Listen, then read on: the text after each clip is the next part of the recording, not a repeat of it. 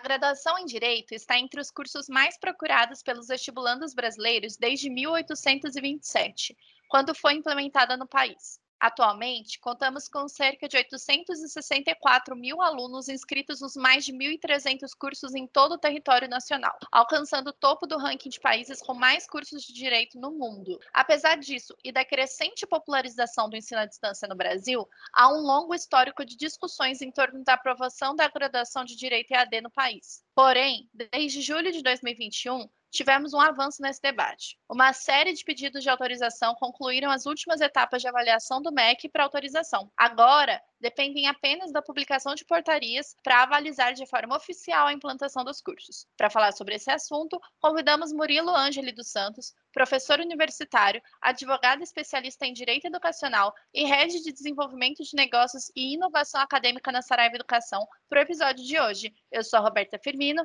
e este é o Saraiva Educação sobre direito e AD. Então, boa tarde, professor Murilo. É uma honra receber você aqui de novo. Acho que quem já ouve a gente já deve te conhecer, porque você já falou aqui com a gente no, no podcast, né? Mas para quem não te conhece ainda, se apresenta para o nosso público, por favor. É, Roberto, já estive aqui, salvo engano, em dois podcasts já. Esse, esse, é o meu terceiro. É um grande prazer participar dos podcasts da Saraiva Educação, conversar com você, também com a, com a Isa, acho que foi a primeira que me entrevistou, e agora poder falar novamente com os ouvintes do podcast. Bom, meu nome é Murilo Ângeli dos Santos, eu sou advogado, minha atuação está principalmente dedicada à área do direito educacional mas obviamente considerando os processos de gestão educacional né, previstos nos instrumentos de avaliação de curso, nas portarias do, do EMEC, na, na para credenciamento, para recredenciamento, para reconhecimento e autorização. Então, acho que, considerando isso, né, além das experiências em sala de aula como professor, na educação superior, eu também tenho experiências na gestão, seja de curso, seja também de instituições. E a minha atuação agora é muito focada na área de direito mesmo, direito educacional e, consequentemente, da gestão educacional. Muito bom. E eu acho que a gente pode começar deixando todo mundo na mesma página. O tema de hoje é Direito EAD. Então, eu gostaria que você desse um breve histórico sobre a situação do curso de Direito EAD no Brasil. Bom, os cursos EAD existem há muitos anos no Brasil. Em relação especificamente ao direito EAD, nunca houve uma proibição clara e evidente por parte das normas exaradas pelo MEC, Contudo, havia sim uma, uma resistência, especialmente por parte da OAB, como representante de classe, e também dos professores, de alguns dirigentes de faculdades dedicadas ao direito, de, de outras entidades é, relacionadas com o curso de direito. O que nós tínhamos nas últimas é, normativas eram alguns cuidados com o curso de direito, assim como com o curso de medicina. Por exemplo, é, então, esses dois cursos precisam, para serem autorizados ou para serem reconhecidos, precisam obter um conceito 4 no, no, no, após a sua avaliação em loco. Ou seja, são cursos que tiveram uma dedicação, um olhar especial das normas da educação superior. Outros cursos não têm essa exigência, somente direito e medicina. Porém, não, não se encontrava nas normas educacionais uma proibição explícita para que o curso de direito não fosse EAD, tá certo? Porém, alguns, algumas razões foram é, acontecendo para que essa resistência da OAB, dos próprios professores e de outras entidades, que essa resistência fosse diminuindo. É, eu vou citar aqui alguns, alguns desses fatores, algumas dessas razões. Uma delas foi a abertura dada pelo próprio MEC de que os cursos pudessem, todos os cursos de educação superior presenciais, pudessem ter até 40% de sua carga horária EAD. Com isso, muitas instituições já colocaram 40% da carga horária dos seus cursos de direito no formato à distância. Isso, por si só, já gerou experiências dentro da instituição, seja por parte de professores, seja por parte de estudantes, sobre a continuidade de um curso que é presencial nessa modalidade. Além disso, a pandemia, né, que só trouxe tristezas para nós, ela, se a gente pode enxergar alguma coisa positiva na pandemia, foi essa imposição né, essa forçada, obviamente, mas é uma imposição de que os professores lecionassem suas disciplinas em formato remoto, ou seja, EAD.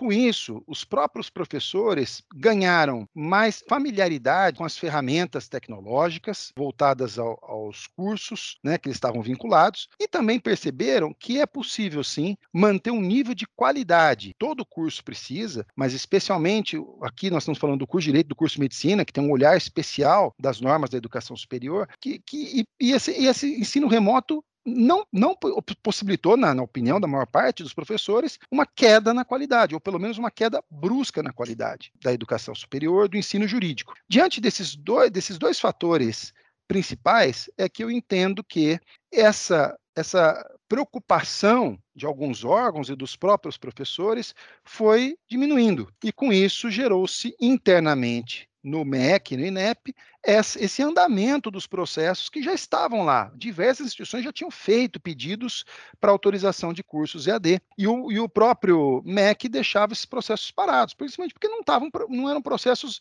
definidos internamente no âmbito do INEP. Agora, esses processos todos passaram a andar, as instituições todas que pediram a autorização dos cursos de direito EAD receberam professores que são professores de direito, muitos, dele, muitos deles advogados, e também vai abrir, obviamente, para a opinião da OAB. A OAB, a OAB participa do processo de autorização de um curso com caráter opinativo. Isso, inclusive, está estabelecido em lei, que é o Estatuto da Advocacia. A OAB vai poder opinar sobre tudo isso. Mas saibam vocês que diversas subseções da OAB já participaram de, de avaliações de cursos EAD, processos avaliativos de curso, e as coisas têm saído aparentemente bem, indicando que o curso EAD poderá ser tão bom quanto um curso presencial. Isso já se, se nota, eh, Roberta, é, nos outros cursos.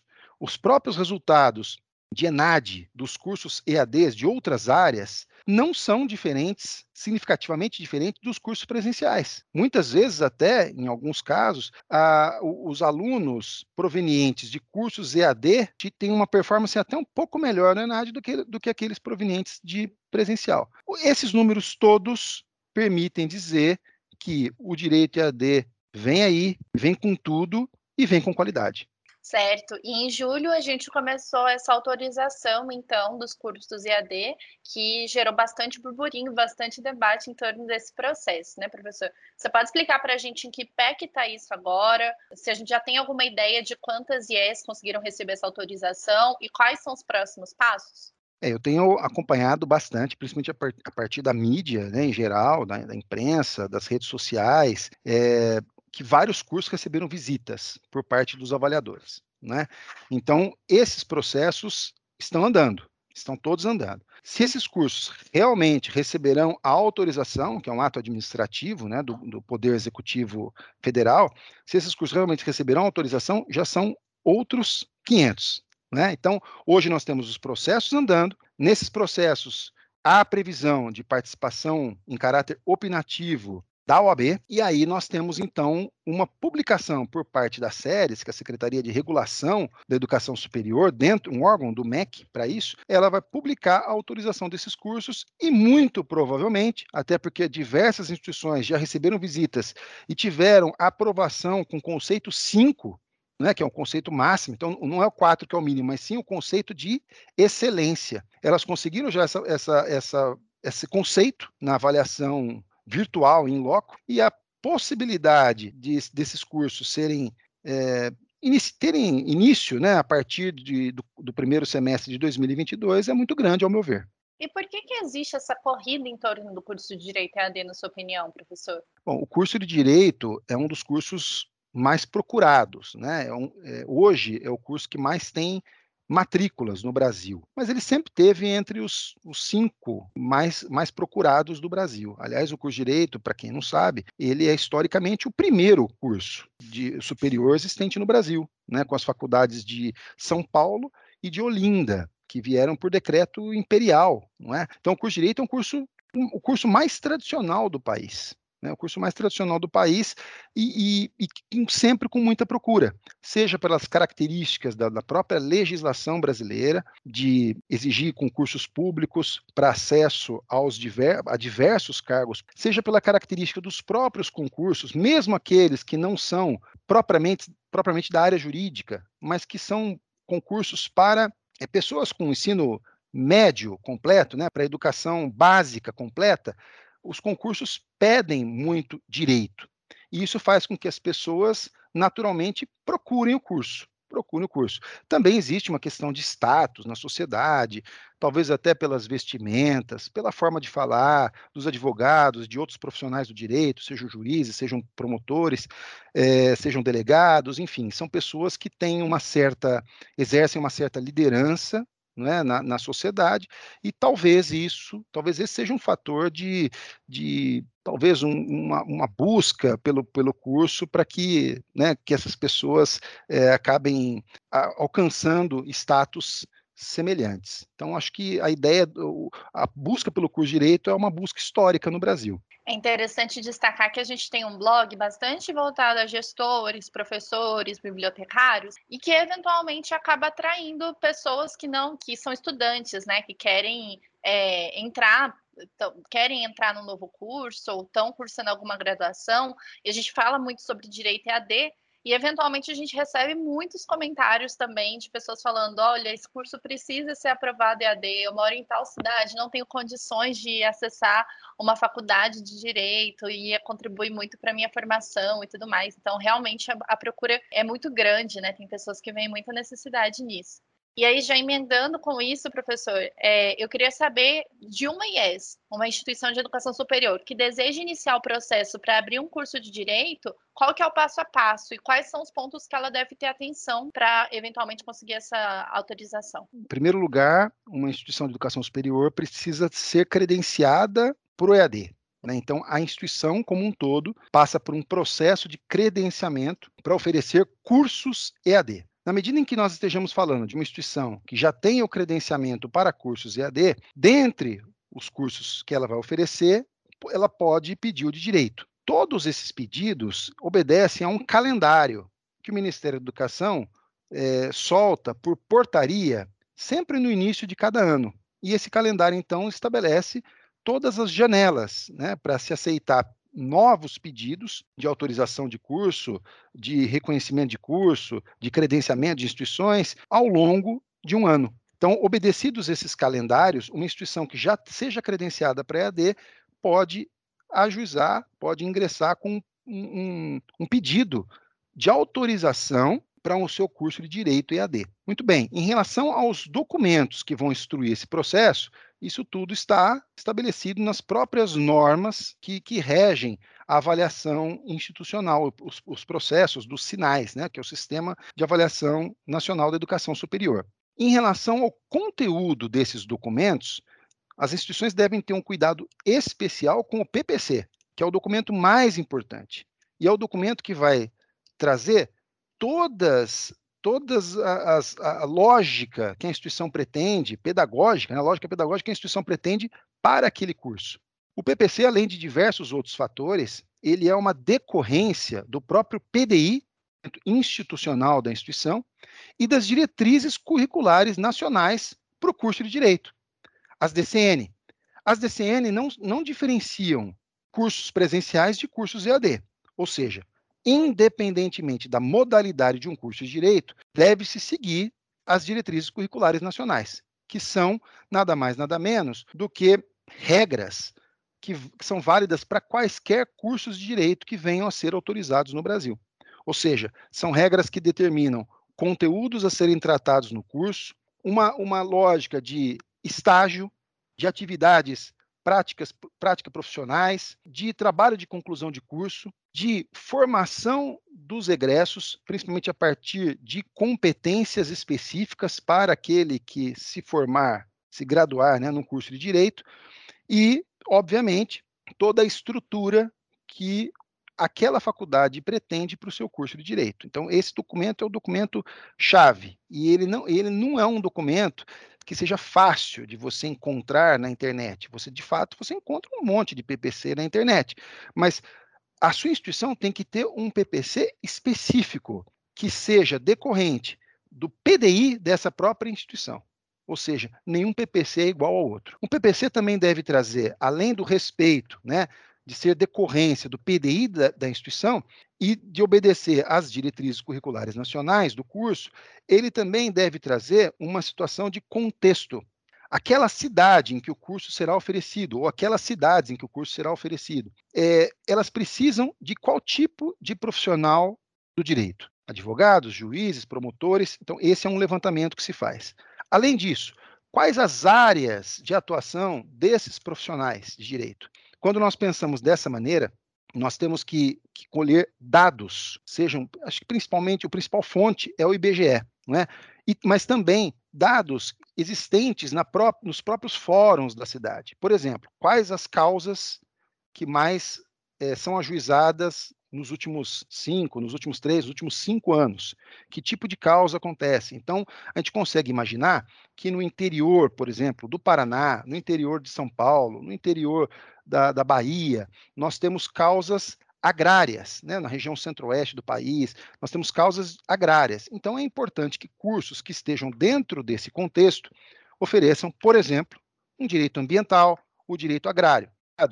Em, em grandes cidades, capitais do país, nós temos uma, uma, uma necessidade, uma demanda muito grande para o direito empresarial, para o direito societário, que vamos dizer que é um, uma sub-área do direito empresarial, para o direito imobiliário, que é uma área, que é uma reunião de diversas áreas, né, desde o contratual, do civil, enfim. O que nós temos é que observar a localidade de oferta do curso. Qual a demanda da sociedade em relação àquele curso? Aquele curso é um meio, ele não é um fim em si mesmo. E tudo isso é espelhado no PPC. Um PPC bem feito, ele é um PPC baseado nas DCN, decorrente, plano de desenvolvimento institucional da instituição que ele vai, que ele, que ele, que ele está vinculado, mas mais do que isso, ele é um PPC baseado em dados, em oferta para a sociedade daquilo que a, que a sociedade precisa. O PPC é um documento que deve sempre ser revisto. Não é um documento eterno dentro da instituição. É um documento que constantemente é revisado e atualizado pelo NDE, que é um grupo de professores, professores mais experientes, professores com titulação e professores que conseguem é, trazer uma discussão profunda, não só em relação àquilo que a sociedade pre precisa, mas também em relação à formação dada ao longo do curso para os egressos. Esse, esse, esse estudo comparativo entre a formação e a atuação do egresso vai subsidiar muito um novo PPC. Então, enfim, acho que pensando em direito EAD, nós estamos pensando ainda num primeiro PPC, tá certo? Então, o primeiro PPC é baseado, sobretudo, nos dados da, do contexto regional, nos dados da sociedade, na demanda que existe para as variadas carreiras jurídicas, no PDI da instituição e nas diretrizes curriculares estabelecidas pelo Conselho Nacional de Educação. Perfeito, professor. E aí, outro ponto que não pode faltar é a produção dos conteúdos, né? Então, entrando agora um pouquinho mais nessa parte operacional, eu queria que você falasse um pouquinho sobre como as soluções da Saraiva podem ajudar as instituições de educação superior. Em que não se, não se considera, é, o que eu tenho a dizer sobre isso, Roberto, que o conteúdo ele é o grande diferencial de um curso EAD, seja ele na área que for. Porém, nem sempre as instituições tomam o cuidado com a produção de conteúdos. Diante da quantidade de cursos EAD que devem surgir a partir do ano 2022, nós temos que entender que o diferencial das, das instituições será justamente em relação à qualidade dos seus conteúdos. E por conteúdo, a gente deve entender não só o referencial teórico, ou seja, livros e periódicos de cada disciplina, mas também todo o conteúdo que deve ser usado pelos estudantes para a sua formação. E por conteúdo, entendemos todos os objetos de aprendizagem, as videoaulas, os mapas mentais, os textos que o aluno deve seguir como base né, para, para a sua formação, e textos que sejam direcionadores para a leitura, o estudo e a aprendizagem da biblioteca, tá certo? Ou seja, do referencial teórico, livros e periódicos. Então é preciso, em primeiro lugar, ter uma preocupação muito grande com quem faz, com quem é responsável por esse conteúdo. Esse é um ponto de atenção. Muitas instituições, para oferecer cursos de AD, acabaram contratando professores externos num processo de seleção super rápido e com tempo para que esses professores preparassem esses conteúdos muito curto. Ou seja, em um tempo curto, em um processo seletivo mega veloz, esses professores muitas vezes não tiveram condição de dar devida, devida atenção para o conteúdo, principalmente correlacionando o conteúdo que ele está fazendo com objetivos de aprendizagem claros e vinculados ao PPC e às diretrizes curriculares nacionais. Por outro lado, diversas outras instituições preferiram contratar conteúdos de empresas fornecedoras, como é o caso da Saraiva. A Saraiva tem uma experiência de 104 anos na produção de conteúdos de qualidade. Então é fácil quando você contrata um fornecedor como a Saraiva. Por outro lado, mesmo que você opte por fazer o seu próprio conteúdo na, na instituição, você precisa fazer com que esse conteúdo esteja correlacionado aos temas, né, à estrutura curricular proposta para o seu curso que, como eu falei na resposta, na, na, na resposta à pergunta anterior, eu, eu mencionei que deve se levar em consideração as diretrizes curriculares nacionais, o contexto e a demanda da sociedade para aquele curso. Então, vejam, fazer um conteúdo para um curso EAD é um ato de extrema responsabilidade e que, para isso, o professor responsável por esse conteúdo deve ter o necessário treinamento para fazer esses conteúdos. Especialmente para que não tenha aquela discrepância de disciplina para disciplina, para que uma disciplina com uma carga horária igual a outra não tenha um conteúdo muito maior. Então, o que a instituição tem que fazer? Ela tem que organizar tempo pra, de, de estudo de cada conteúdo. Vamos, vamos supor aqui um mapa mental. Quantos mapas mentais eu devo ter em uma disciplina para compor a carga horária. Então, esses dados todos, a instituição, principalmente com a ajuda de um profissional especializado em educação, como pedagogo, né, eu preciso, a instituição precisa definir quantas videoaulas em cada disciplina, quantos mapas mentais em cada disciplina, quantos quizzes em cada disciplina, qual o tamanho do texto para cada disciplina. E aí sim, distribuir a carga horária do curso, no caso do curso de Direito são 3.700 horas, eu tenho que distribuir aquela carga horária do curso ao longo das disciplinas. Quem faz isso é especialmente o professor do NDE, claro, com a participação de todo um colegiado e desses especialistas em educação, em metodologia educacional. Quando você tem, quando você consegue reunir tudo isso você consegue fazer um ótimo conteúdo, um conteúdo qualificado para o seu curso. Excelente, professor. Então, novamente, eu queria te agradecer por topar participar de mais um episódio do Saraiva Educação Cast. E agora tem um espaço só para você. Pode dar suas dicas, referências, o que quiser sobre o tema. Olha, Roberta, muito obrigado pela, pela participação, por, por me convidar para participar do, desse podcast, mais esse podcast. Em relação a dicas, o que eu entendo é o seguinte: nós estamos entrando num cenário completamente novo. Né? Nunca antes na história houve um curso de direito na modalidade EAD. Né, com essa possibilidade de mais de 40% de disciplinas de carga horária EAD. Então, o que eu vou sugerir são obras que eu considero que são grandes marcos para a educação à distância, né, que são obras da Andrea Filatro, uma delas com a Sabrina Cairo, que é produção de conteúdos educacionais, design instrucional, tecnologia, gestão, educação e comunicação, e a outra também da Andrea Filatro, juntamente com Carolina Costa Cavalcante, que é metodologias inovativas na educação presencial, à distância e corporativa. Acho que esses dois livros podem sim servir de base,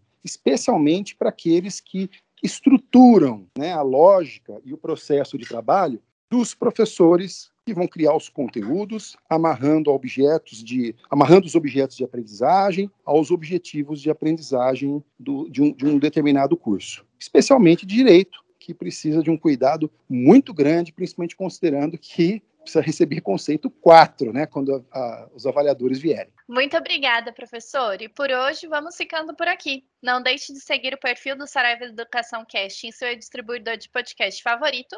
Lembrando que temos um episódio novo todo mês. Um abraço e até a próxima. Até a próxima. Até logo.